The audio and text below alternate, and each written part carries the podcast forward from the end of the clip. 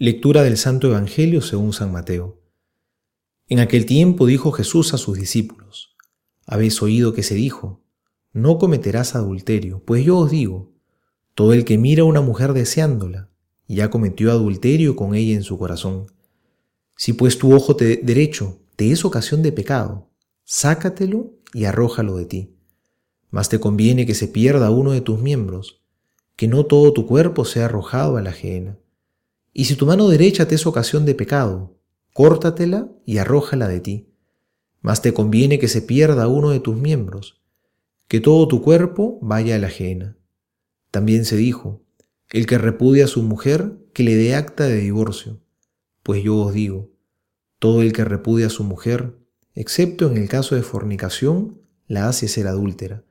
Y el que se case con una repudiada, comete adulterio. Palabra del Señor, Gloria a ti, Señor Jesús. Cuando dicen que un producto ha sido adulterado, significa que ha sido modificado, perdiendo así su calidad original. Ha sido alterado porque se le ha añadido algo que le es ajeno, desvirtuándose.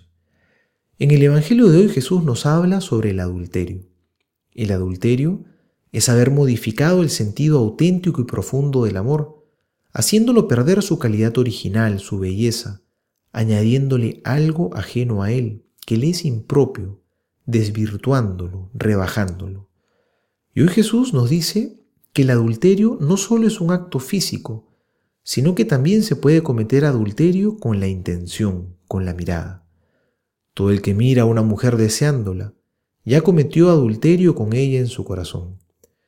Es un mandato que nos invita a vivir la pureza de intención, que no solamente se manifieste en actos físicos, sino que brote desde lo profundo del, corazón, desde la intención con la que se mira, con la que uno se aproxima a una persona.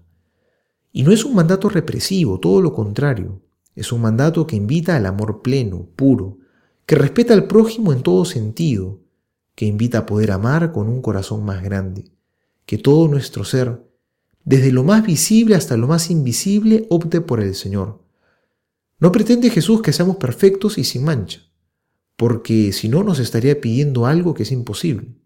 Pero lo que sí nos pide es que cada día tratemos de seguirlo con la mayor rectitud de intención. Soy el Padre Juan José Paniagua y les doy a todos mi bendición en el nombre del Padre y del Hijo y del Espíritu Santo. Amén.